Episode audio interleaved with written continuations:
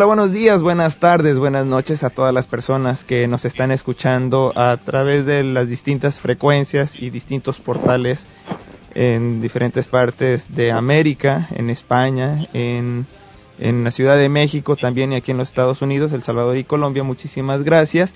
Y bueno, les voy a contar algo. Hace tiempo eh, yo vi en una, la portada de un disco una, un, un, una imagen que a mí me llamó mucho la atención. De hecho, yo compré eh, esa, ese disco por, es, pues, incitado por esa portada. Eh, era un, de, un disco del, del grupo Luzbel, eh, del grupo de la canción, o de, más bien de la producción Pasaporte al Infierno. Y posteriormente, pues bueno, a mí me, me fascinó la, la portada.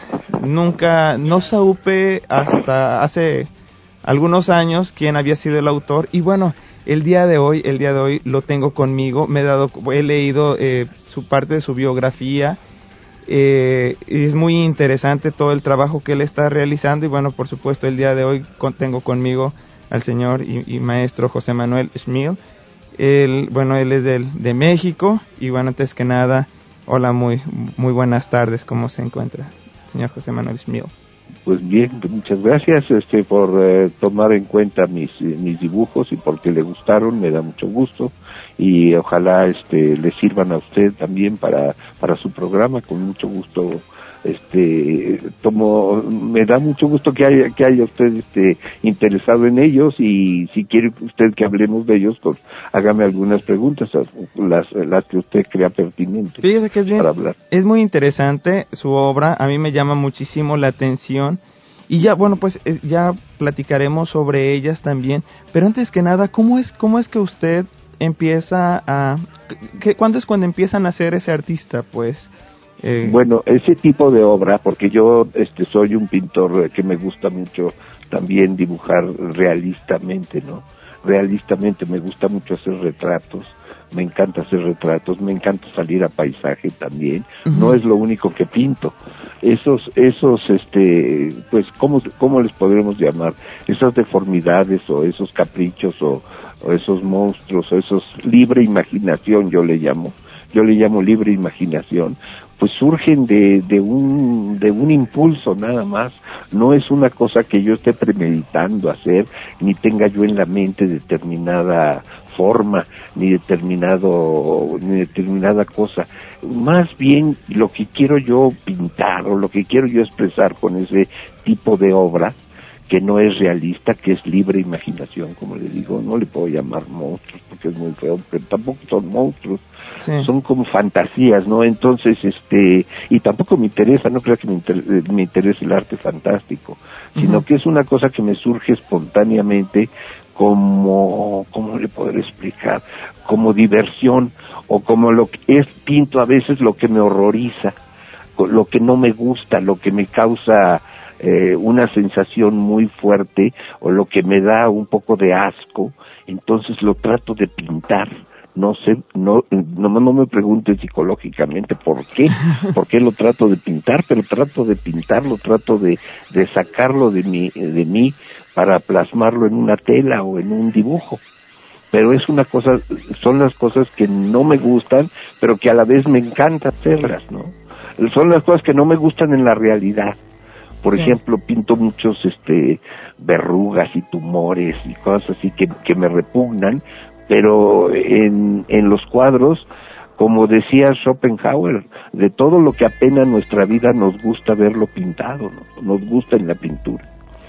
Schopenhauer tiene esa frase en uno de sus libros, eh, eh, en Dolores del Mundo, que se llama de Arthur Schopenhauer, él dice eso, dice este de todo lo que apena nuestra vida, nos gusta en la pintura.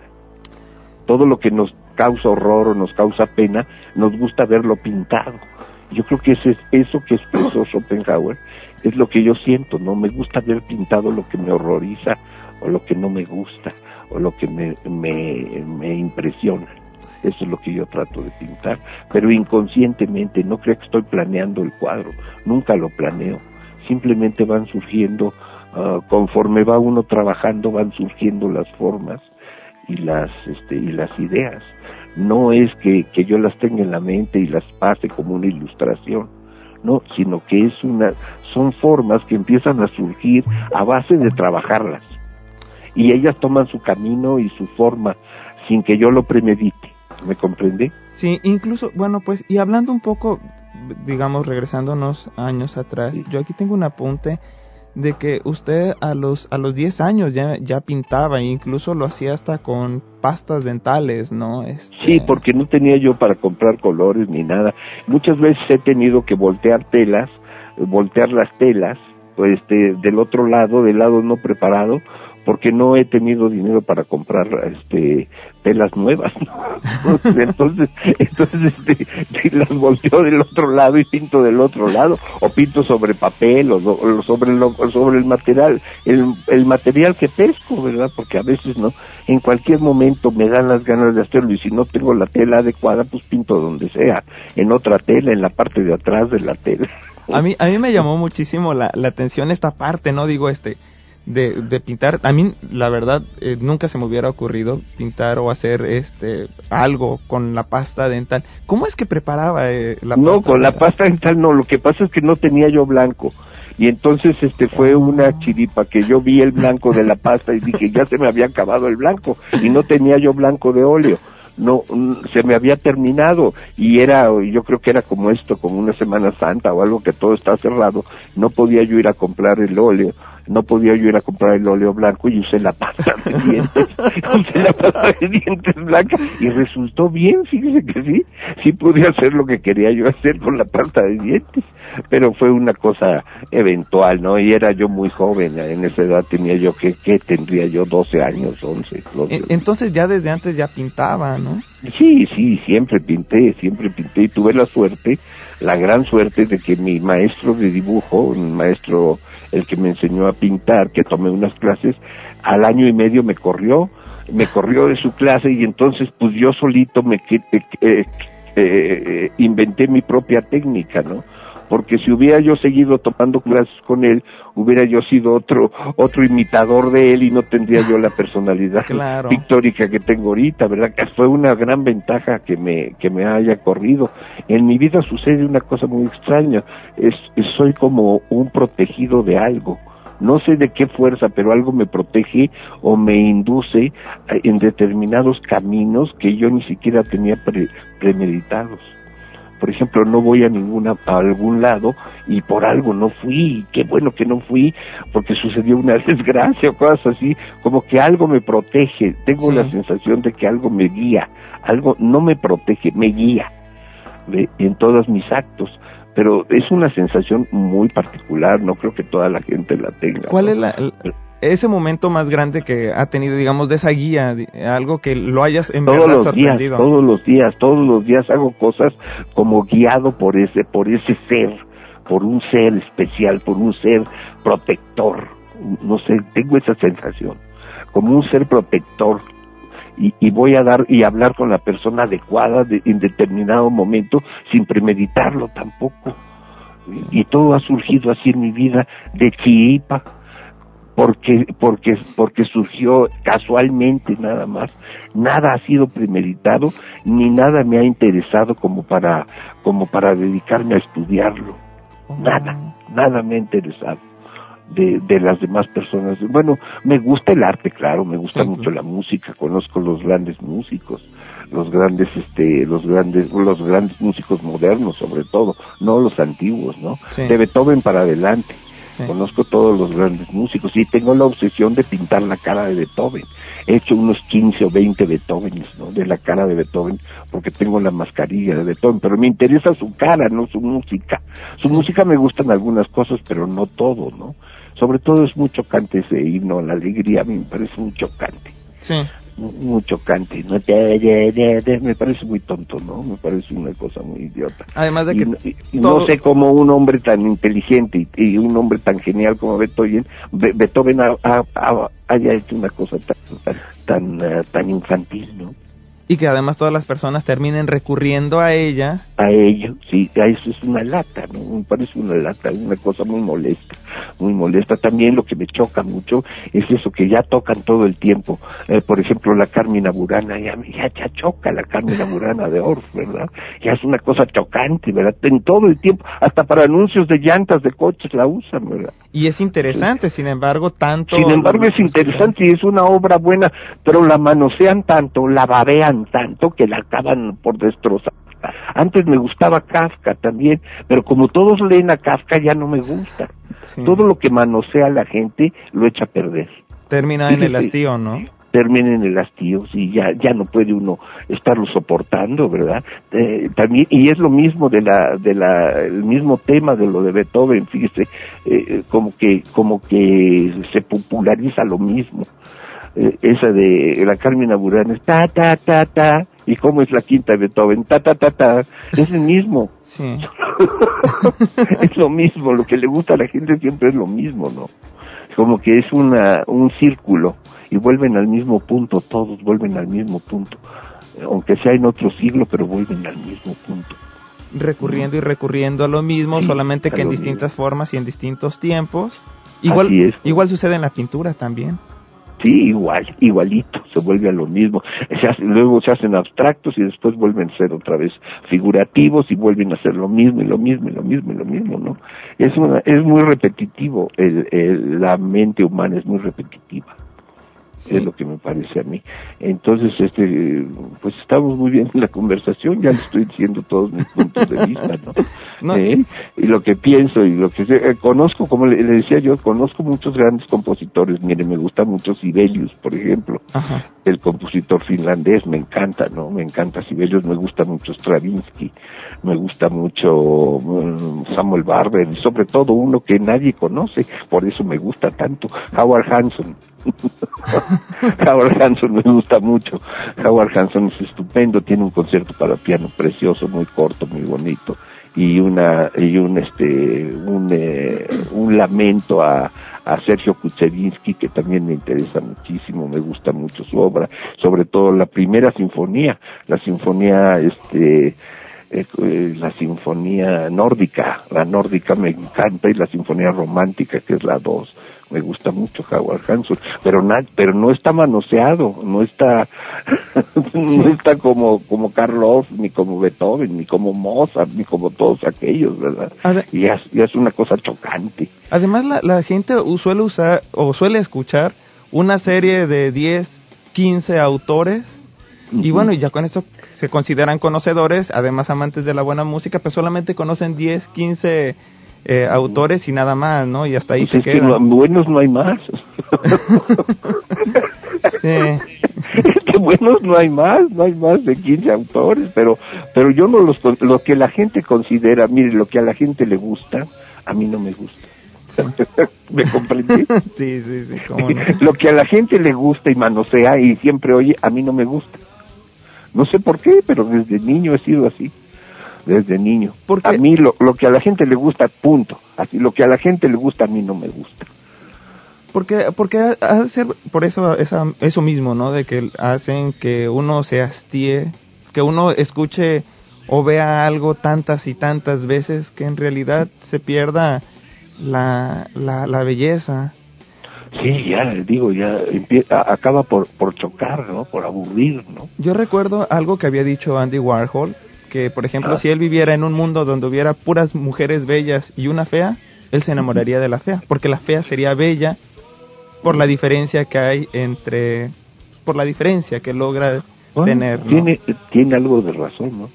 Algo de razón. Yo sí le considero en esa frase que usted me acaba de decir que sí tiene algo de razón, sí, porque ahora todas eh, las, las bonitas ahora ahora con la cirugía plástica todas son estereotipadas no sí. todas se ponen este se ponen sus chichis se ponen sus pechos se ponen sus sus cosas pero todas son postitas ¿no? ya, y es una belleza estereotipada que todas son iguales.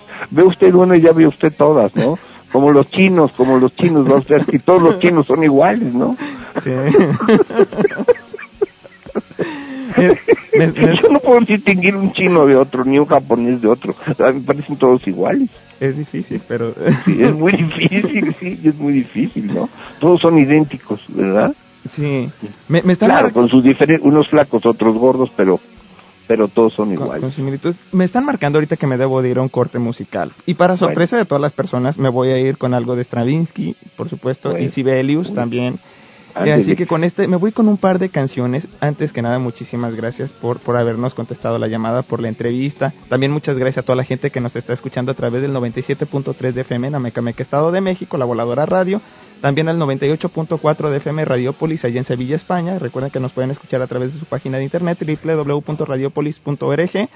A la gente de San Salvador a través del 97.8 de FM, a los de Colombia a través del 96.5 de FM en el Toca Toca y aquí en los Estados Unidos gracias a la 1090 AM en Baldwin Park, California. Yo soy Ulises Osaeta, señores y señoras. Regreso, no se despeguen porque la verdad que la plática, la plática se vuelve muy interesante. Regresamos.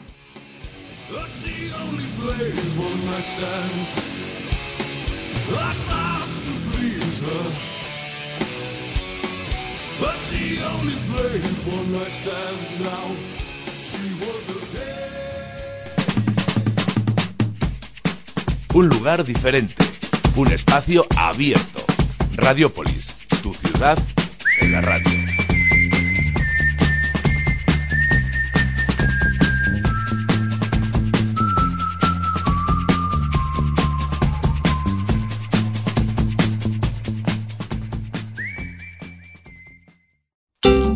Radialistas y Corporativo 9 presenta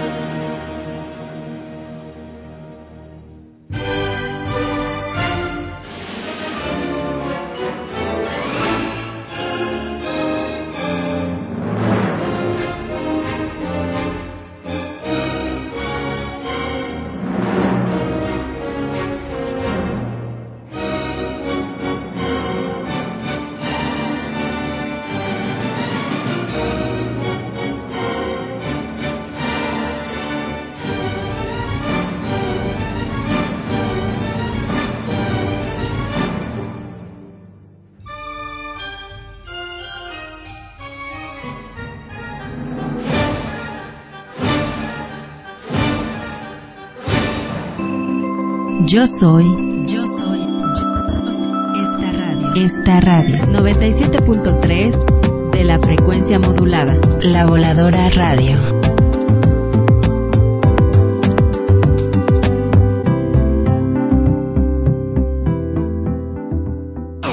Escucha la 1090.com con Ulises Osaeta. Todos los viernes de 9 a 10 de la noche aquí en la 1090.com.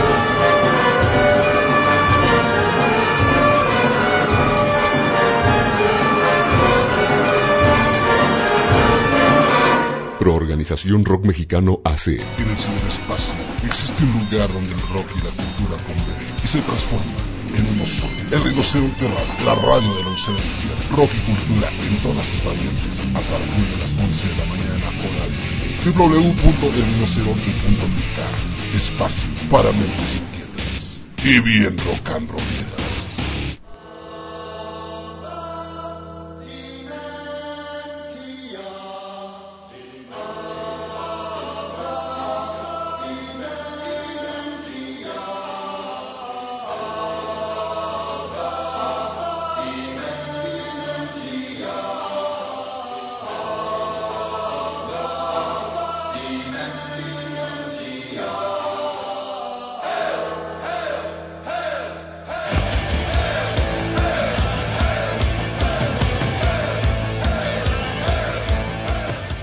Señores, regresamos 991-7736 con el área 626.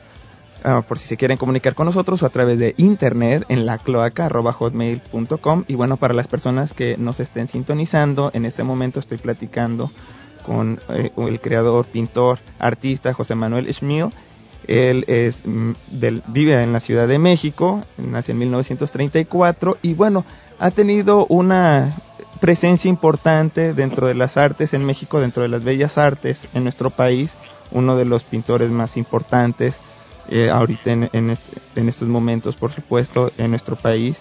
Eh, ha tenido presencia, por supuesto, en las principales galerías aquí en los Estados Unidos, eh, en Europa también. Y bueno, antes que nada, pues regresando, regresando, señor José Manuel. eh, Sí, dígame. me, me imagino que hace tiempo, pues la, la pintura, que es algo que a usted le agrada muchísimo, eh, su- son, suelen ser caras. Digo, yo he pintado quizá ah, de manera sin instrucción alguna, pero me llegué a comprar, por ejemplo, mi equipo de óleo, el aceite de linaza, las paletas, los pinceles, y todo resulta ser con un costo considerable. ¿Cómo le hacían sus papás para sortear, eh, digamos, esos gastos? y No, esos pues mi papá siempre fue muy buena persona en ese aspecto, siempre me me me, me, me ayudó en, eh, en lo que a mí me gustaba, aunque él que- que quería que fuera yo que estudiara otra carrera, pero a mí no me gustó nada nunca, nunca me interesó otra cosa más que pintar y el arte, la música y la pintura, la música y la pintura, la música y la pintura, y algo, y bastante, bastante de la literatura y la cultura, ¿no? He leído mucho, he tenido, he leído todo lo que usted se puede imaginar, ¿no? Pero, además, este, eh, lo que más me interesó fue siempre, eh, siempre pintar y este, pero tampoco crea usted que con una vehemencia así de, de locura, de que doy la vida por pintar eso, no, no, no, más bien también como un juego, como una diversión, como para desaburrirme. Ajá. ¿eh? lo hago para desaburrirme, para hacer algo, porque como no tengo nada que hacer, pues todo el día pinto, dicen que soy un fanático, que soy un fanático, que todo el día dibujo y que todo el día pinto, no, lo que pasa es que todo el día me aburro, entonces para desaburrirme me pongo a dibujar, pues qué mejor, ¿no? Pero no lo hago porque, por, porque es un gran arte, o porque creo que es sublime, o porque creo que soy un gran artista, no, nada de esas estupideces nada de esas estupideces. Lo hago porque me divierte y porque puedo. Y porque puedo simplemente. Porque puedo hacerlo, porque tengo esa facilidad. ¿Y qué fue, qué fue lo primero que, que la primera técnica que empezó a usar fue el grabado, la punta seca? No, el yo siempre traté de usar eh, la técnica del óleo. Siempre traté de dibujar al óleo o a, o a, o a tintas o a, acuarelas. Pero, pero siempre. Y lo que más me gusta es el pastel. Usted no lo puede creer. Soy pastelero, soy pastelista. Lo que más me gusta es el pastel, aunque domino el óleo y domino todo, como usted puede ver. Sí. pero el pastel es lo que a mí más me eh, se me da más fácilmente digamos el pastel dibujar al pastel. Pero no es como le digo no es una dedicación absoluta no es una cosa que yo esté pensando todo el día en pintar.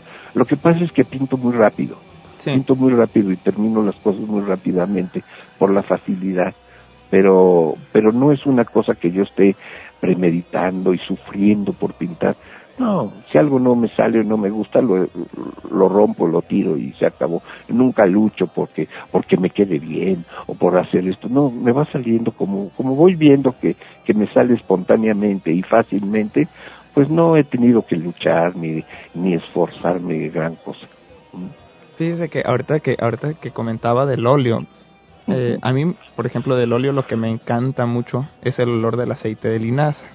Es, es rico, ¿verdad? Huele rico el óleo, huele a, a ballena, ¿no? A aceite de ballena. Y- y es que a más mí- me gusta, sí, me gusta oler los óleos, también a mí, muy olfativo soy, me gusta oler los óleos, sí. Me encanta el olor del óleo. Incluso yo yo lo que hacía era agar, tomaba tantita aceite de linaza, que bueno, por Y lo supuesto el óleo. y- no, y me lo a veces me lo ponía abajo de la nariz un poco como para estarlo oliendo todo el tiempo. Me fascinaba, no sé por qué. Sí.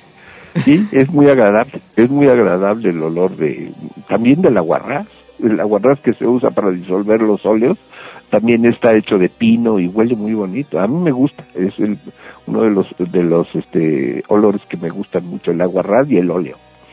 El óleo con aguarrás más todavía, las dos cosas son muy, es bonito los olores, ¿no? Tienen que ver mucho con el gusto. Y, de la cuan- gente. y cuando empezó... Ya ve que la gente se pone desodorantes y perfumes y todo porque determinados, algunos les gustan y a otros no, ¿verdad? Yo me pondría óleo o aguarrás. A mí el, el óleo, en verdad el óleo me fascina mucho, ¿no? Sí, es muy bonito el olor, sí, que es además muy agradable. es parte de una semilla, pues creo que Sí, es. y además dicen huele a, huele a pintura, ¿verdad? Cuando entran a mi estudio, les encanta a la gente cuando vienen a ver mis cuadros o algo. Qué rico huele, huele a pintura. Casi a toda la gente le gusta el olor del óleo Sí. y del aguarrás, sí. Sí, eso ¿Cu- es muy interesante. ¿Cuáles cuáles fueron los primeros los primeros o qué fue el- qué, qué temática llegó a usar en, en- durante sus primeros cuadros ya de la infancia, por supuesto, porque desde desde pequeño Pues siempre era- pinté máscaras, máscaras ensangrentadas y, y, este caras este deformes y es, fue lo primero que se me ocurría pintar. Nunca pinté cochecitos, ni barquitos, ni caballos, ni ni, ni na- nada de lo que pintan los demás niños, ¿no? A mí siempre me interesó pintar las máscaras. Pintaba yo unas máscaras ensangrentadas o calaveras, llenas de sangre. que ya no las hago ensangrentadas, pero calaveras llenas de sangre, me encantaba hacerlas, ¿no? Y, y máscaras, sobre todo máscaras como las que pudo, como las que pintaba James Ensor, ¿no? El pintor Ensor, Ensor, hay, hay James Ensor. ah, e incluso hay una fascinación a veces por las por las máscaras en nosotros los mexicanos, como lo dijera Octavio Paz en su libro laberinto de la soledad. Que bueno, a veces los mexicanos llegamos a usar las máscaras. Y, y a eso, por ejemplo, yo cuando veo sus cuadros de a los que muchos llaman monstruos y que yo también pues un tanto equivocadamente les dije monstruos en el inicio, No, eso es libre imaginación. pero cuando yo los veo, de repente dentro de ellos noto una humanidad que quiere salir, es decir, por ejemplo, pasa como el lado contrario, a veces muchos dibujan caras bonitas, pero como que desde dentro hay de esas caras bonitas hay demonios. Sin embargo, en los monstruos que usted, ah, pues, digamos entre comillas monstruos que, que usted dibuja, de repente yo veo atrás como si fuera una máscara el que llevan puestas y como desde adentro llevan una humanidad y Como nobleza. que son monstruos que no son tan, que no son tan terribles, son hasta dulces, ¿no? Sí, son expresivos, los ojos son lagrimosos, ¿verdad? Son una cosa, pues hasta tierna se pueden decir. porque Son monstruos muy, algunos son, algunos son monstruos muy tiernos, ¿no? incluso alrededor de los ojos. como contradicción. alrededor de los ojos, quizá, y en muchas de sus obras yo lo, lo he notado, hay una parte de piel que a mí me, me plasma y me, me, me da el mensaje de que son humanos y que la monstruosidad solamente es por fuera, pero por dentro Por dentro Eh. son gente que sufre, ¿no? son O que gente vive. un noble, un noble, pero no sé si usted esté de acuerdo un poco con ese sentimiento que me genera su obra. No, sí, a algunas personas les da esa sensación, les ha dado esa sensación, que no saben si cómo, si verlos, si no saben qué hacer con ellos. Si la, el personaje que está pintado dice, me dan ganas a veces como de socorrerlo, o de, no, no sé, de hacer algo por él, ¿verdad? Porque como que me parece muy humano. Sí. Sí. ¿Y sí. es su intención? Son- son- son- no, no, no. Yo le digo, yo no tengo ninguna intención premeditada. Todo va surgiendo espontáneamente conforme voy trabajando. Eh, no hay inspiración ni nada de esas cosas. Es solamente trabajar. Trabajar y, y, y solito el óleo, solito las formas van tomando su, su apariencia o no lo tom- o no la toman nunca, ¿no? Pero pero en mi caso sí van van formando su, su apariencia y lo dejo un día y lo vuelvo a tomar y lo vuelvo al otro día y, y le hago un cambio y luego le vuelvo a poner y le quito pero pero pero divertidamente tranquilamente sin esfuerzo Ya. sí Incluso, ¿y ha pintado alguna vez usando ritmos musicales? Es decir, por no, ejemplo... no, pinto en absoluta soledad. No puedo, me distrae la música o me distrae los sonidos, me, me desconcentran. Es decir, no me puedo concentrar entonces en lo que estoy, en lo que yo estoy creando. Porque, porque, porque el músico, la, la música es muy subyugante, ¿no? Es muy subyugante y te transporta, te transporta al estado, al estado mental del compositor. Entonces, a mí me distrae. Sí, sí, suele, suele, suele ¿Me pasar. comprende? Me, me distrae, me distrae de lo que yo estoy, de lo que yo estoy haciendo, de lo que yo estoy plasmando, de lo que yo estoy pensando. La música me distrae, entonces mejor no. Pinto en la más absoluta soledad y vivo en ella. Además vivo absolutamente solo, yo no vivo con nadie. Veo a la gente, trato a la gente, platico con usted, como Sí. platico con usted, platico con mucha gente, Sí. pero no puedo vivir, vivir con, convivir con nadie. Ya.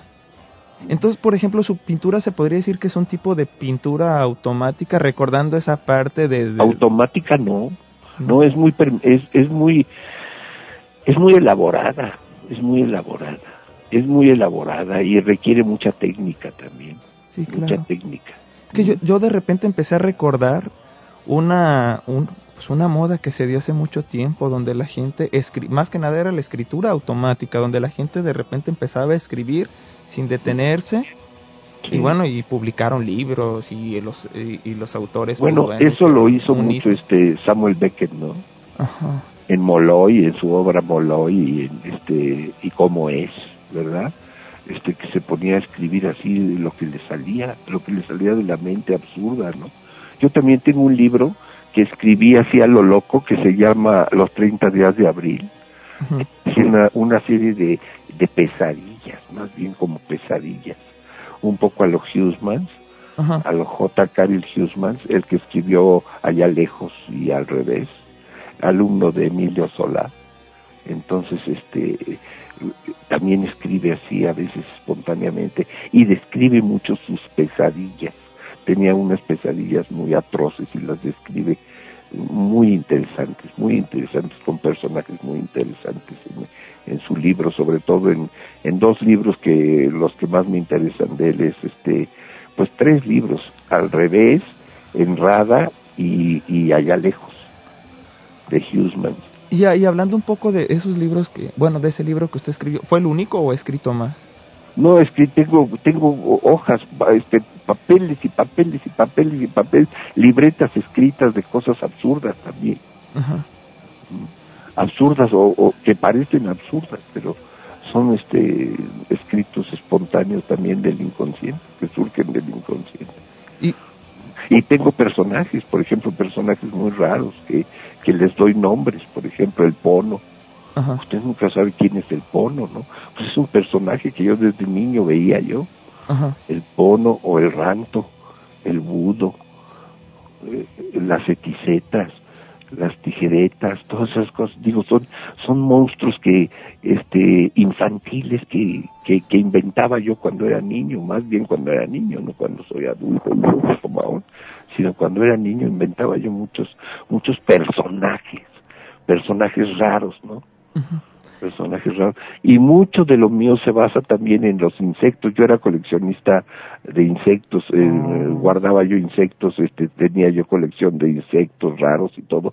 Y de ahí surgen algunos de mis de mis dibujos de, de esos que algunos tienen patas de cabra, otros tienen este patas de grillo, cabezas de chapulines, de cosas así, porque me encantaba verlos. Y son formas que se me han quedado en la mente y he estado pues repitiéndolas inconscientemente. ¿Cuál, ¿Cuál fue el insecto, digamos, sabes, cuando uno tiene una colección siempre tiene un preferido? Una- pues me gustan mucho los escarabajos y las langostas. La forma de las langostas, la cabeza de las langostas y la forma de la langosta me, me, me intriga y me gusta mucho. porque hay algo en especial, digamos, en, en No ellos. sé, me gustan las langostas, me gustan mucho las langostas. Sería que mi papá me regaló una langosta gigante que, que, que encontró en este en Necaxa y yo la tenía en una gran pecera con sus hierbas y todo y la veía yo todos los días por mucho tiempo hasta que murió, ¿verdad? Porque tienen un ciclo de vida, Sí. ¿no? Pero yo la alimentaba, le daba eh, hierbas mojadas con agua y todo y comía la langosta y siempre la estaba yo mirando, la tenía yo junto a mi cama. Una, cuando era niño, una langosta, una langosta enorme, ¿eh?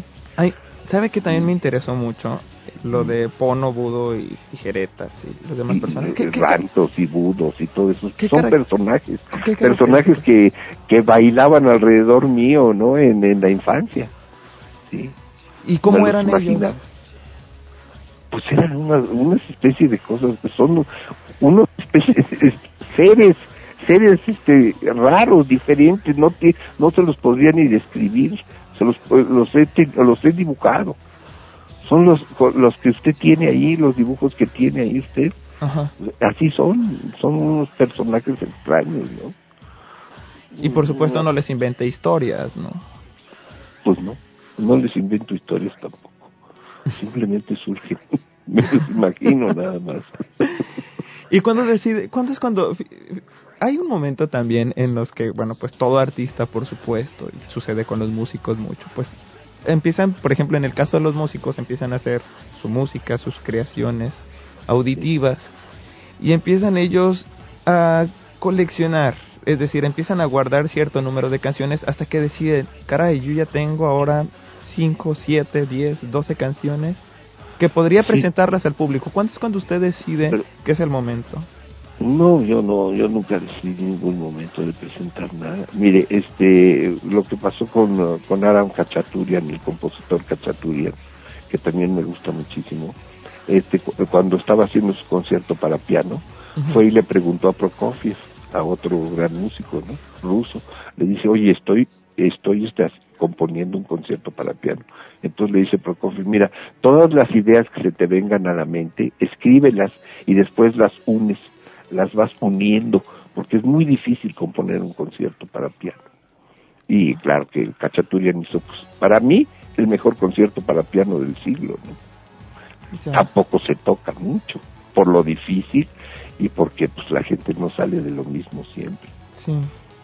porque el concierto de piano de Cachaturian es algo excepcionalmente hermoso y, y, y deja de hermoso expresivo sobre todo Y, y, y ahorita volviendo a lo de lo de cuando empezó usted a exponer, ¿cuándo fue el, el momento? pues es una hice una exposición por este pues para ver si vendía yo algo de algún cuadro no Ajá. algún cuadro por, por la necesidad del dinero que siempre ha habido en todos los artistas han tenido necesidad de, de dinero para comprar materiales por lo menos no Sí. o los marcos o lo que sea de los cuadros para por por dinero pensé en exponer y pues expuse en una pequeña galería que estaba en en Independencia en la Casa del Arte.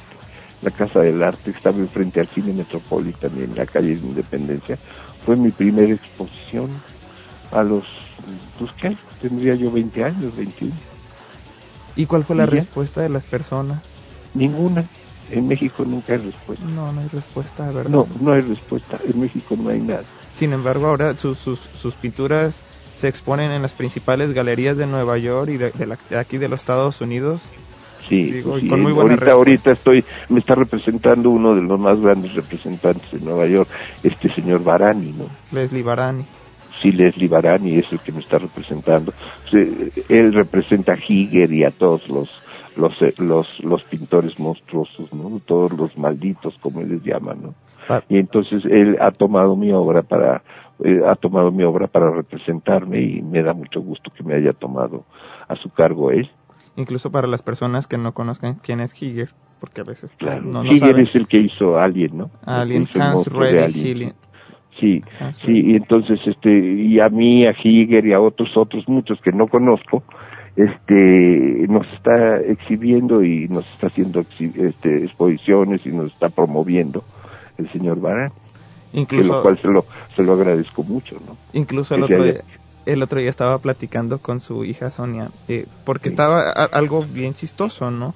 que cuando, si, si usted, su- este, por ejemplo, ahorita se va a presentar en el Museo de la Ciudad de México, sin embargo, tienen que, Estados Unidos tiene que traerlo a México para que lo expongan, porque en México casi no, no hay esa respuesta que usted dice, ¿no? Este, No, no, no, aquí está muerto el, el, este, el, el, eh, el sentido artístico en México, ¿no? Es, es son muy ignorantes los mexicanos. ¿eh? Ellos solitos se pusieron el apodo perfecto.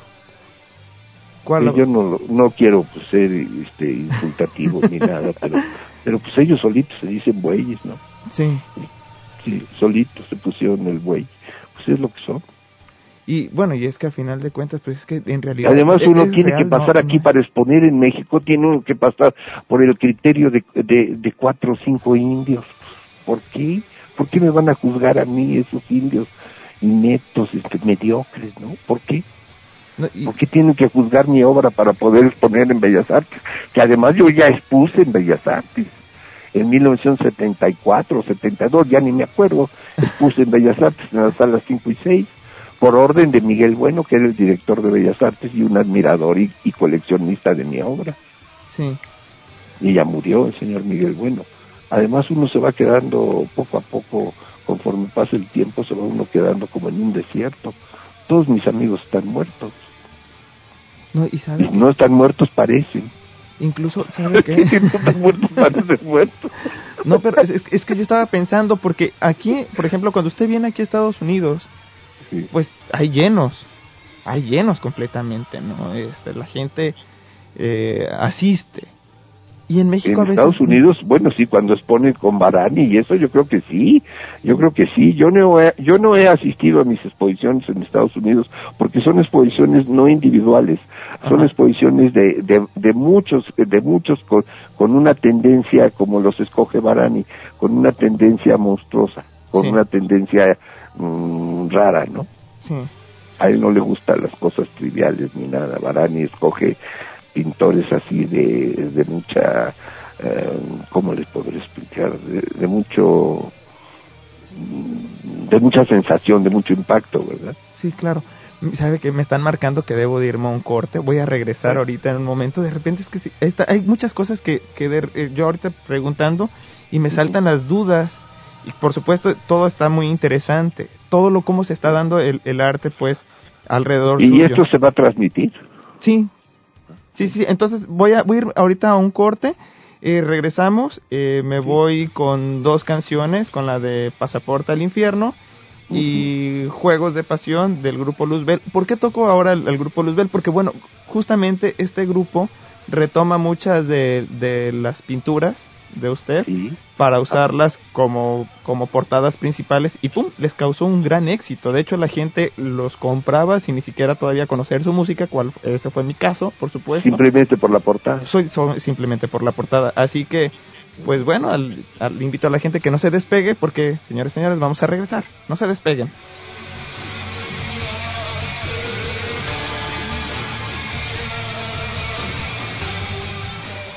www.lavoladora.net Para tener acceso a toda la voladora radio, solo tienes que aprenderte esto. www.lavoladora.net Lavoladora.net. Encuentra información sobre movimientos sociales, buena música, programas para llevar que se llaman podcast, productos de la voladora radio como playeras, tazas y etiquetas, los horarios de nuestros programas, fotos raras sobre cosas raras y muchas cosas más. Lavoladora.net. Toda la voladora radio en un solo lugar. www.lavoladora.net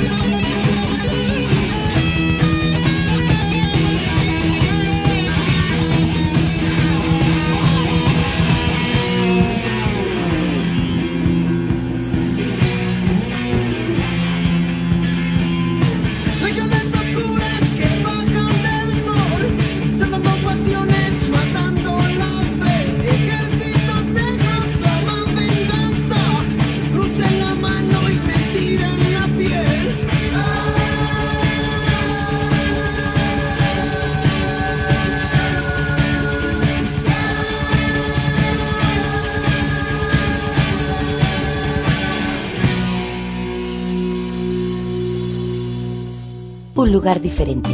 Un espacio abierto. Tu ciudad en la radio. Radiopolis. FM 98.4. Estás escuchando a Ulises Osaeta en 1090.com.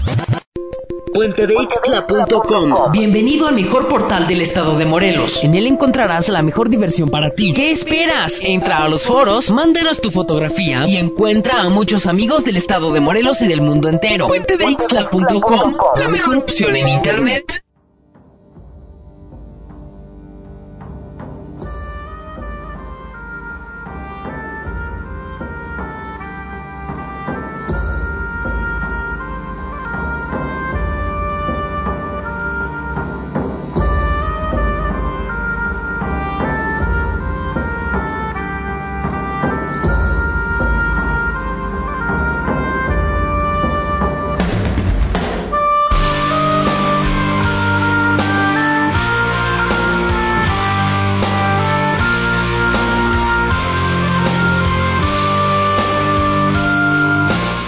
Señores, regresamos 991-7736 con el área 626 para que se comuniquen con nosotros o a través de internet en la cloaca arroba.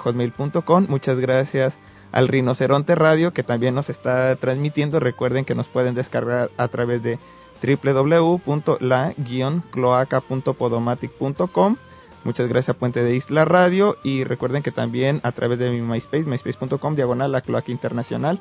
Y bueno, platicando un poco sobre esta parte de, de el exponer donde bueno, bueno Leslie, Leslie Barani lo, lo empieza a representar. ¿Cómo es ese acercamiento eh, con Leslie Por Barani? la revista Fangoria salió un artículo sobre un artículo y un muy buen artículo y una reproducción de mi obra en la revista Fangoria que la dirige este señor Timpone, ¿no? Tony Timpone. Sí, Tony Timpone. Entonces él él me va a volver a publicar y este y voy a tener yo que ir con mi hija Sonia a Nueva York otra vez a fines a principios de mayo yo creo para para entrevistarme con el señor Timpone. Entonces- este eh, para otra otra este mm, para otras páginas en su revista Fangoria que me parece muy muy interesante esa revista. Yo la compraba cuando venía a México, pero ya a México no viene. Se distribuye en todo el mundo, menos en México, ¿Por qué será? porque porque los mexicanos no les interesa. No, no les interesa. Pues no hay no hay cultura aquí, no hay cultura, no hay nada, aquí no hay nada. Es es es un ¿cómo le diré? un rancho. O aislado, ¿no? Más que nada. aislado, están, aislada. están, están, en sus estupideces, en sus cosas, este, de- hablando siempre de los maricones y de y de que y que hablan este en- que se casan entre ellos y que pura publicidad de que y si el tal es marica y si tal otro no es marica pero no hay nada cultural Sí. no les interesa nada cultural nada nada artístico no les interesa para nada puros chismes Son pocas las revistas especializadas en artes. no además. pocas ninguna Sí. ¿Pocas? ¿Cuál? No hay nada aquí. Es que yo, tra- yo traté de ahorita de recordar algún nombre para decirle, no, pero nada, no, no me nada, absolutamente. Aquí no hay nada. Sí. Hay de, de viaje, ¿no? Por ejemplo, México desconocido, Barro Sur. Ándale, cosas, sí, sí. Ah, de, y de puros, de puros, este, de, puras cosas, este, autóctonas. Sí. Eso es todo lo que les interesa. Norte, sur. Les interesa. pero- Además son muy ridículos, eso sí lo puede decir, ¿no? Yo nunca he visto que un alemán diga mi Alemania, o que otro diga mi Francia, otro diga mi Inglaterra, pero aquí siempre es mi México, mi México, ¿no? Es una ridiculez, además ridículos. No, Y pues. fíjese si no es cierto. Sí, ¿Cuándo sí. usted que cuándo ha oído usted un alemán que diga mi Alemania? O mi México lindo y querido. No, jamás. O mi Alemania linda y querida, nunca. Nada más jamás. nosotros, ¿verdad? Bueno, ¿qué, qué dijo Baudelaire? ¿Qué dijo Baudelaire? Sentirse orgulloso de un de una institución o de una nación quiere decir que el individuo en sí mismo no tiene nada de qué enorgullecerse Por sí solo. Es por decir, sí solo. Claro, eso dijo Baudelaire. El enorgullecerse de una nación o de un partido o de una ¿qué? de una religión o de lo que usted quiera, en estar orgulloso de eso quiere decir que él como individuo no tiene nada de qué enorgullecerse. sí. Eso lo dijo Charles Baudelaire. Era, fíjese que yo, en, alguna, en alguna, este, en, bueno, en alguna ocasión, alguna, alguna persona yo le, dej- le llegué a decir, eh, estábamos platicando un poco sobre los celos y el, y el investigar a la otra persona y es que yo le dije, es que si yo me pongo a investigar tu vida, es como si mi vida fuera completamente aburrida, que no tengo nada más que de ella, más que investigarla de terceros, ¿no? Así un con lo es, que es yo no, no te- es que ellos no tienen de qué enorgullecerse, entonces toman, que se enorgullecen de los paisajes, de las montañas, de, lo- de cosas que no tienen nada que ver con ellos, Ajá. del país, del país que qué tiene que ver con ellos, absolutamente nada, con ellos como individuos no tiene que ver nada, Sí. sí, porque ellos no tienen nada de qué enorgullecerse en sí mismos. Entonces deberían así como de un poco orgullecerse, por supuesto, conocerse, eh, trabajar de en sí ellos, mismos. de lo que ellos hagan, pero como no hacen nada, pues no, los mexicanos no. Se enorgullecen de terceras de, de cosas. terceras, de cosas que ni siquiera les incumben. Por ejemplo, se pueden enorgullecer de qué? De las pirámides de Teotihuacán. Pues, ¿Por qué? Ellos no las hicieron ahora. Sí. De nada, se enorgullecen de los bosques o de... Y no, y ni eso, porque no se enorgullecen, porque lo están talando todos. Pero sabe que también, por ejemplo, ahorita que comenta esto, de repente hay personas que dicen, ok, volviendo a lo de lo de las pirámides, Eh, De repente hay personas que hablan muy bien de, por ejemplo, de Teotihuacán o, o de las distintas pirámides que se encuentran en el país, sin embargo no las conocen tantos. A veces llegan extranjeros y empiezan a, a platicar la historia, la, cómo fueron Y construidas. el todo. mexicano ni lo conoce. Y el mexicano lo Porque conoce. como le digo, son muy ignorantes. Ignoran todo, todo ignoran, todo. Son muy ignorantes. Y se enorgullecen de cosas que ellos no han hecho. Que los que lo hizo la naturaleza. Ajá. U otras ¿Cómo personas, son? ¿no? U otras personas, sí. Así es, Entonces necesitarían trabajar eh, sobre sus personas primero claro. para que ese, ese orgullo tuviese validez. Así es. Así, eso es lo que a mí me parece. Y oh, volviendo ahora un poco a, lo del rock, que también, bueno, pues este programa tiene, pues está este cimentado en el, en el rock.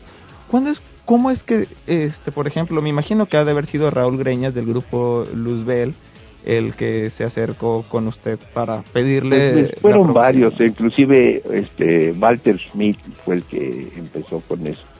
Walter Smith es uno de los que toca ahí en la en- de los músicos, Ajá. sí, él fue, se ese, ese- no es Smith, como yo, es Smith con doble T, en lugar de doble L es doble T.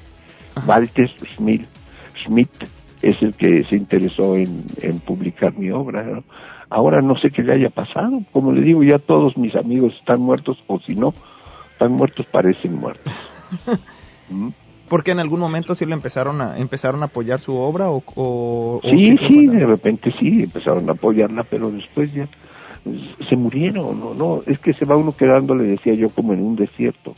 Pues conforme pasan los años, todos se van muriendo. Yo lo atribuyo a que, a que son, este, yo lo atribuyo a eso, ¿no? A que son, este, borrachos o fumadores, ¿no? ¿Usted no fuma o no toma? Muy rara vez, muy rara vez. La, nada más la cervecita o la de ley, ¿no? De vez en cuando. rara vez, eventualmente, pero no no lo agarro así de consuetudinariamente, es decir, todos los días. De, repente. Porque de repente Claro que sí. recuerdo, por ejemplo, a Gabriel García Márquez escribiendo y siempre fumando. Pues ya lo ve, sí. Pero no es el caso de usted. No, no para nada. para nada. Sí, no, además es malísimo. Creo que ya Gabriel García Márquez ya no fuma, ¿no? Eso yo creo que fue Para nada, es muy malo, es muy malo, eso es una cosa muy mala. Te, te, te haces daño a ti mismo, te matas.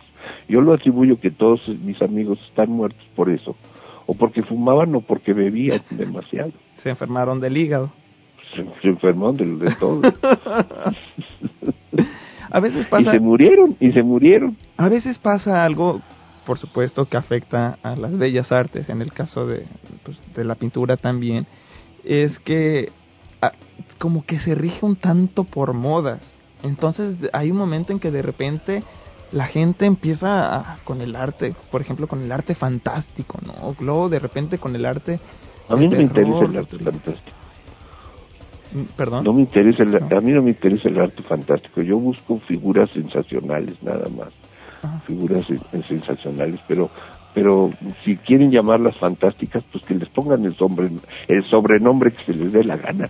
Sí. Porque a mí el arte fantástico no, no me no me llama la atención en especial. Sí.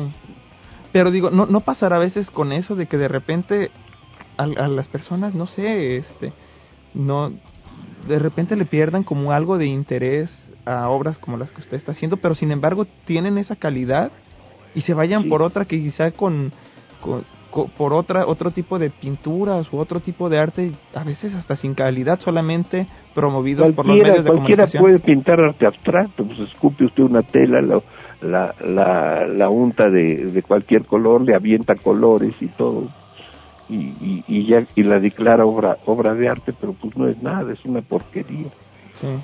sin sentido. Es lo que pasa. Bueno, me Sí. voy a ir de nuevo nuevamente a otro corte eh, musical. Me voy Sí. con dos grupos. eh, me voy con el grupo Decibel, que por supuesto usó este en sus portadas algunas de, de sus pinturas. Me voy con la de. Terapia de Fakirato y Tarot, con estas dos producciones de este grupo eh, experimental. Así que Bueno. pues no se despeguen, regresamos.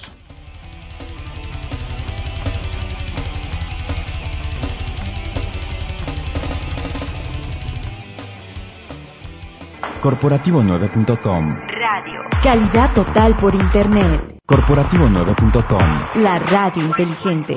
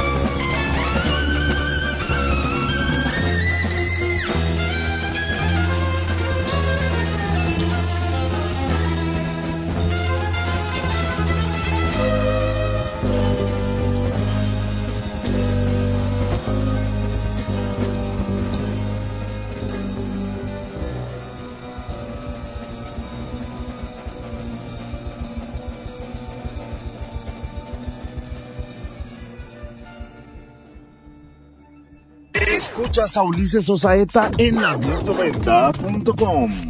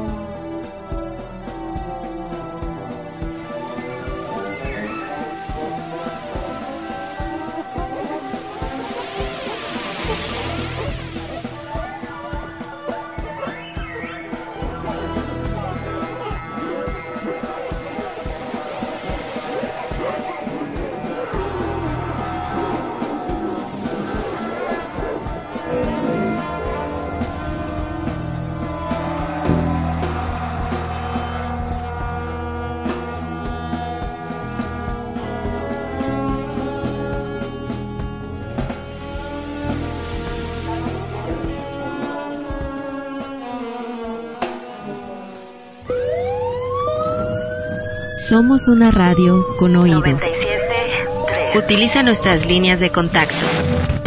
Teléfono. 97 852 52.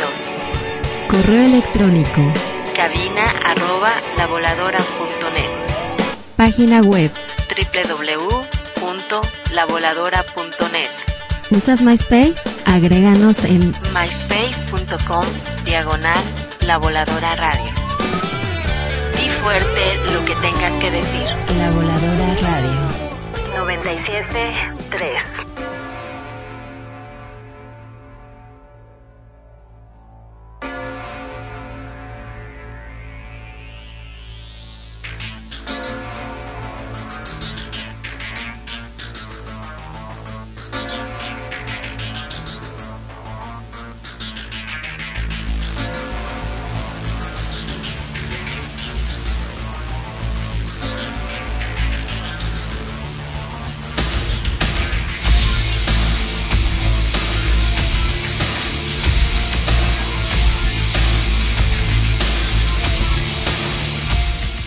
Bueno, señores, regresamos 991-7736 con el área 626 para que se comuniquen con nosotros o a través de internet en la cloaca hotmail.com. Muchas gracias ya al, al equipo técnico que se encuentra conmigo, R22 de Anés Melgarejo del Corporativo 9 y Mike Kobe como ingeniero de audio. Y bueno, pues como les decía, estamos platicando con el señor José Manuel Schmidt, el eh, pintor, por supuesto, ya hemos platicado gran parte de, pues, de sus inicios como pintor, parte de su pensamiento y por supuesto ahorita eh, platicando un poco también de, de esta parte de, del cuando apare- empieza a aparecer en, en la música, ya lo habíamos tocado en el corte anterior, pero bueno, pues ahorita ya a final de, a manera de, de fijador, pues, ¿no? Ya para que quede un poco la, pues, lo- la opinión. Eh, cuando, cuando Raúl Greñas del grupo Luzbel eh, saca en 1986 este, su, la, la portada del disco titulado Pasaporte al Infierno, ¿cuál fue ahí eh, la, la, la, su opinión, digamos, el ver una, un cuadro grande, por supuesto, y ya des- posteriormente verlo en una portada de un disco? ¿Cuál fue, digamos, el sentimiento que, que tuvo usted? ¿Fue positivo, negativo o qué pasó ahí? No, pues me gustó mucho que lo que lo tomaran, que tomaran eh, esa, esa portada de, de Luzbel. Ahorita ese cuadro lo tiene el señor Barani en Nueva York, que es una es un Lucifer que pinté, ¿no? Una una cara de Lucifer. Esa es una, y la otra son como cuatro, cuatro demonios, Cuatro figuras, de, de más bien como cadáveres, ¿no? cadáveres. sí. Como los que usaba este Michael Jackson, ¿no? En, en sus en sus shows, ¿verdad? Pero estos bien hechos. estilo.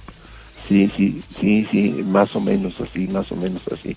Son como muertos, son como Zombies. muertos vivientes, como rebeliones de los muertos, ¿no? Que ya están hartos de estar en ese estado, ¿no? Esa es el, la interpretación, este, la interpretación literaria que se puede dar a esos cuadros. ¿Y eh, Sí, llevó algún título esta, este cuadro? Sí, es, eh, uno es la rebelión de los muertos y otro es Lucifer, Luz, Lucifer, sí, que es el demonio, ¿no? Es el lo que lo que ellos tomaron para ilustrar su su música o para o como portada del disco. ¿Qué pasó con. ¿Qué pasó con este disco de la rebelión de los muertos? Oh, perdón, pero ¿Quién el disco sabe, no, quién el- sabe dónde el- se perdió? Yo tengo nada más los algunos ejemplares, algunos este que he podido conseguir en, eh, en la, que podía yo conseguir en las discotecas y tengo una edición muy bonita, una edición muy buena que hicieron de esos discos que hicieron, creo que la hicieron en Francia o en Nueva York, no sé dónde, se distribuyó nada más en Nueva York, Ajá. en Francia, en, eh, en España y, y en México, ¿no? Para variar, como la revista Fangoria que no llega a México. Llegaba, pero ya no llega porque ya no tiene interés. Aquí ya no hay nada. Artístico ya no hay nada. Será, Sí, sí. ya se acabó. Este país tronó artísticamente. Y, y hablando y volviendo a la, a la pintura de la rebelión de los muertos, ¿qué pasó con la pintura? A mí me llama la atención muchísimo esta pintura. ¿Por qué razón? Porque bueno, pues fue el primer acercamiento que yo tuve para con su trabajo. Y por Ah. supuesto también fue un acercamiento que yo tuve con el, el ¿Qué rock. quiere que le diga de la rebelión de los muertos? ¿Qué- ¿Dónde, ¿Dónde quedó esa pintura? ¿Dónde está No, yo las tengo, yo las tengo. Yo tengo esas pinturas. Yo las tengo. No las he podido exhibir en México porque aquí no hay, ya no hay galerías. Hay taquerías, pero no hay galerías. Nada más hay taquerías. Nada más. Nada más. Eh, Las galerías que antes había galerías las convirtieron en taquerías. Yo me acuerdo, yo me acuerdo que en mi, en mi Había galerías en la zona rosa, ya no hay ni una. Ahora son puras taquerías y antros. y antros. Porque además la zona rosa se distinguía Más por eso, que ¿no? antros, taquerías. Taquerías. Las galerías se convirtieron en taquerías. Y así está todo el país. Es que esa, esa Y fue todos están, todos los mexicanos están en las calles tragando tacos y, y llenos de gusanos en la panza, ¿no? enfermos, están todos enfermos. Yo veo que están diabéticos y están, este, están, este, es el país donde más gordos hay. Sí, sí, sí había leído está, en las- ya lo ves, es que, es que ya no hay galerías, no hay, no- nada más hay taquerías. Es todo lo que hay aquí. Sí, que claro, tiene que ver a veces con el problema pues, del político, ¿no? Eso lo De- pueden poner para que lo oigan los mexicanos. No hay galerías, hay taquerías. Hay taquerías. y, y, y volviendo un poco, bueno, pues también... Pero dígalo así, no hay, no hay galerías, hay taquerías. No, pues de hecho ya aquí la gente ya lo, lo, escuchó, ¿no? Ah, qué bueno, qué bueno. ya no hay galerías, nunca he oído galería, bárbaro. Es una cosa, y además tiene uno que pasar por el criterio de cuatro indios para poder exponer en Bellas Artes o en cualquier, o en cualquier institución de artística, ¿verdad? En el Museo Tamayo, en el Museo cualquier, no, nada más tiene que ser juzgado por cuatro o cinco indios de esos calzonudos, ¿no? Que a veces... Para no, que- aquí. Yo no me voy a exponer a ser juzgado por esos ineptos, ¿verdad? Y, sin embargo, bueno, pues el papel que, digamos, o el apoyo que ha recibido por parte de los extranjeros, por- como en el caso de Leslie Barani, ha sido grande, ¿no? Incluso Muy grande. eh, Giger eh, está fascinado con la representación que tiene Leslie Barani, de tal manera que dice, pues, te- tengo un apoyo superior al que yo esperaba. Digo, en Así otras es. palabras, ¿no? Yo también, yo también eh, coincido con él. Yo también estoy muy agradecido al señor Barani que se haya este, interesado por mi obra, porque él sí le da promoción, es un hombre muy honrado, es un hombre muy, muy, este, muy sensible y muy buena persona. ¿no? Antes de él, ¿tuvo algún otro representante? Jamás. Él fue el primero y con él... Yo me represento a mí mismo nada más. Sí. Y, ah, más que con, bueno, pues ya ahora Leslie Barani. Es, ¿Y cómo fue ahí? No, no, te- no te Por la revista bien. Fangoria. Fue la- eh, eh, eh, el contacto con la revista Fangoria. Le- vio mis cuadros en la revista Fangoria e inmediatamente se puso en comunicación con, eh, con el señor Timpone y le dio mi teléfono y le dio el teléfono de...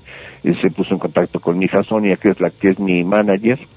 Mi hija Sonia es mi manager y es mi representante y es la que va mucho a Nueva York y Oh, eso, porque pues a mí me, me, me gusta estar aquí encerrado más bien en mi estudio pintando y oyendo mi música y leyendo mis libros que estar este eh, dando vueltas en los aviones, ¿no? Sí, claro. Además es, es cansado, ¿no? Tener molesto para mí. Los Pero ella, pues, como está joven y le, y le encanta y le encanta Nueva York, pues está encantada de ir y venir y de ir y venir y que puede hacerlo, ¿verdad? Pero a mí no, a mí no me, no me interesa mucho. Me interesa ir, claro, Nueva York es bellísimo, pero pero sí me interesa ir, pero más me interesa estar este tranquilo y pintando mis cosas. Aunque también Nueva York está atestado de gente. También, también, sí, y todos Mucho hablando bullicio. por teléfono, todos hablando con, en la calle van todos con su telcel en la oreja, ¿verdad? No hay uno que no tenga su telcel en la oreja. O ya ahora con los nuevos dispositivos de esos Bluetooth que ya no van, parece que van platicando solos, ya no llevan Sí. el teléfono en ¿Cómo se llaman? Bluetooth. Bluetooth. Bluetooth. Bluetooth. Pues está bien, pues que haga lo que quiera, ¿no? Ya parece- Y a mí que me dejen hacer también lo que a mí se me da la gana. A mí me ha pasado que a veces van platicando estas personas y yo voy al lado y les voy contestando y de repente se me quedan bien enojados, pues como diciéndome que, que, pues, que si estoy loco o qué, ¿no? Pues sí, díganles que sí. sí, estoy loco. ¿Está usted loco? Sí, claro. Pues, obviamente, no. Es que eso pasa, ¿no? Ahora con las nuevas tecnologías, caray. Pues bueno, pues Sí. el tiempo nos, nos ahorcó Bueno. el día de hoy. Antes, Bueno, antes de, de despedirnos, eh, vamos a invitar a las personas para que, pues por supuesto, lo visiten en el Museo de la Ciudad de México, que se va a estar presentando de junio a agosto, ¿verdad? Sí, pero nada más un cuadro, un dibujo.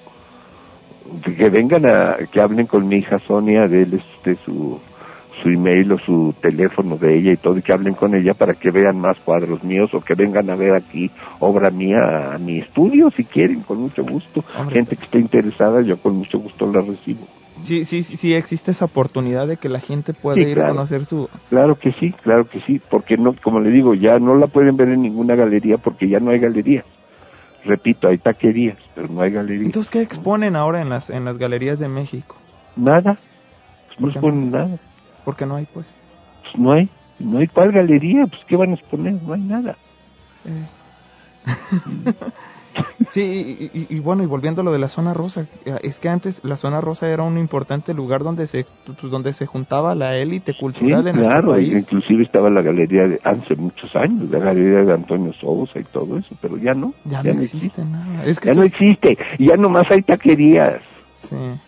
Ya. México se ha convertido en un gran estacionamiento taquería. estacionamiento taquería. Nomás hay coches y tacos, coches y tacos. todo. Pues bueno, entonces pues lo ideal es si tienen la oportunidad de ir al Museo de la Ciudad de México, vayan para conocer, bueno, pues un cuadro. Sin embargo, si tienen interés en, en real, en realidad de, de conocer toda la obra artística de José Manuel Schmil, me, me cuesta trabajo pronunciar su apellido. Schmil, está bien, ¿verdad? Schmil, Schmil. Schmil, S-C-H-M-I-L-L. Schmil, no, sí, aquí lo tengo escrito, el problema es la lengua, la, la dislexia. Schmil. No tiene ningún chiste. Schmil. Sí. Ah, bueno, pues entonces, eh, si, si quisieran las personas conocer ya la, la obra completa de José Manuel Schmil, Pues se pueden comunicar conmigo.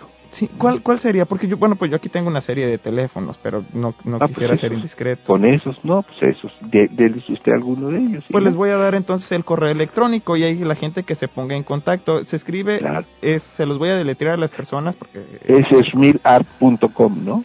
eh, es SS Schmil, No, S-C-H M-I-L-L. ajá. Y luego Schmil es schmilart.com. Oh, bueno, ese es otro correo, yo les iba a dar el, el otro, el de... el- Ah, dele también el otro. Ah, bueno, también el otro, porque creo que ese eh, está mejor el otro que este que le acabo de dar yo. Entonces el que yo tengo es S-S-C-H-M-I-L-L-O-W I latina. ¿Y eso se lo dio Sonia? Z. Es el que me dio Sonia. Ah, no, pues entonces debe ser el correcto. ¿Eh? arroba hotmail.com. Entonces, Perfecto. y si no que se comuniquen conmigo, yo les doy ahí la información para pues, si hay interés, ¿verdad? Bueno, Este, pues sí, este, y, y yo quiero ta- también saber el nombre de usted. Ah, Ulises. Ah, Ulises, nada más como mi hermano. Tengo un hermano, Ulises. Ulises. Que me fascina además el nombre porque por la obra de Jim Joyce, la de Ulises. Sí, la de Ulises y además Ulises de Ítaca, ¿no? También. También, eh, pero es que como usted dice, ya está más choteado. Está más choteado. Y el Ulises de Joyce también, hay- ándale, ahí está escrito cosas que parecen aparentemente absurdas, ¿no? Sí, además, pero bueno, pues además me identifico más con el Ulises de Joyce Que porque porque además como fue jesuita y por ahí yo tuve una formación jesuita también fuerte, entonces Ulises, ¿qué? Ulises, ¿cuál es su apellido? Osaeta. Osaeta, espere. Pues ya anoté su nombre también y todo. Y a ver si puedo oír algo de esta entrevista en alguna en alguna estación. Sí, por supuesto, le vamos a hacer llegar el, el link y bueno, pues eh, ahorita me voy a despedir del público, seguimos platicando ahorita fuera del aire porque ya me, me están diciendo que me debo de, debo de despedir Muy bien, la, la- muy bien, la muy programación. bien. Bueno, pues muchas gracias. Ha sido muy amable. No me cuelguen, no me cuelguen, nada más me despido de las personas. Así que bueno, pues muchísimas gracias a todas las personas que el día de hoy nos escucharon. Eh, recuerden que nos vamos a seguir escuchando en la siguiente entrevista, solo aquí, en los distintos portales y estaciones de FM y AM y portales de internet. Muchas gracias al equipo técnico que se encuentra conmigo. No me queda más que decirles adiós.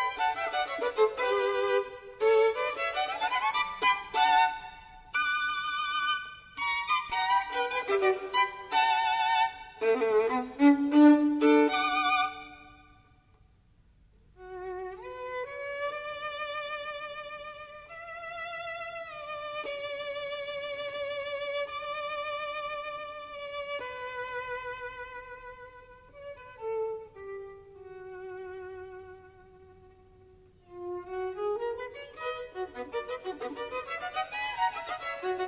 you.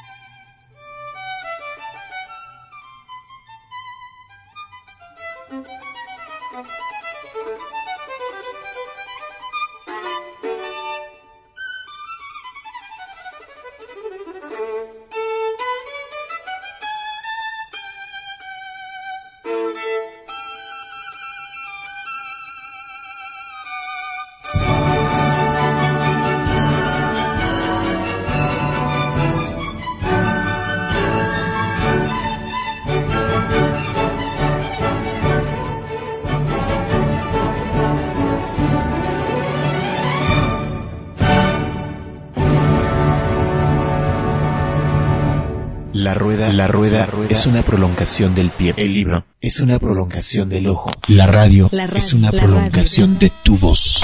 Nadie nos puede impedir, ni mucho menos pueden encarcelarnos por ejercer nuestros derechos que merecemos.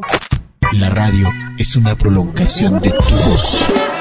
Por eso, con tanta fuerza, levantamos nuestra voz y levantamos nuestro machete que representa el trabajo del campo, el trabajo que nos da de comer a todos y que nos ha permitido en todos estos años, antes de que llegara el proyecto del aeropuerto, seguiríamos en paz por el digno trabajo de nuestros padres y de nuestros abuelos. Es una prolongación. En un ambiente de información, los grupos minoritarios ya no pueden ser ignorados. Demasiadas personas saben demasiado. Nuestro nuevo ambiente plagado de información nos obliga al compromiso y a la participación. Cada uno de nosotros ahora está irrevocablemente envuelto en la vida de los demás. Que la patria no se vende, se ama y se defiende. La patria no se vende, se ama y se defiende. La lucha sigue. Participar, reunirse, estar informado, analizar lo que nos dicen, buscar otras respuestas, cuestionar, solidarizarse con otras luchas, emprender nuestras propias luchas, es el mejor antídoto contra el miedo.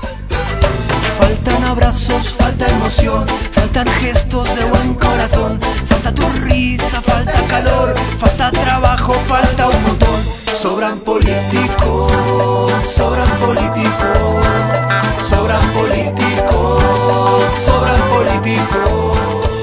El miedo no nos sirve. La Voladora Radio. La voladora radio. Nueve años en la voz de Amecamina. Hay un lugar para vos, acá nomás, adentro tuyo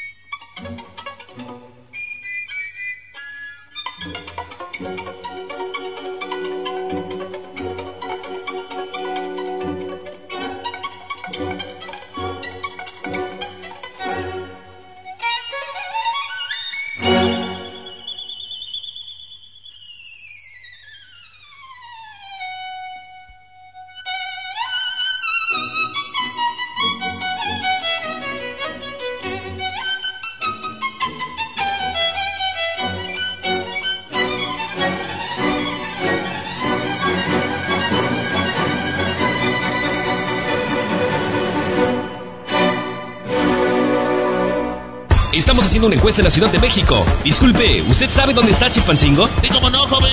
Está aquí a dos cuadras en la línea 9 del metro. En estudiante.com nos hemos propuesto poner a Chilpancingo en el mundo. Anúnciate con nosotros y sé parte de la página de sociales más importante de la ciudad. Llámanos al 74 71 15 18 19. Disculpe, señor, ¿usted sabe dónde está Chilpancingo? Sí, me han dicho que hay algo así. Pero la verdad, yo no sé si creerlo. Estudiante.com. Desde Chilpancingo para el mundo.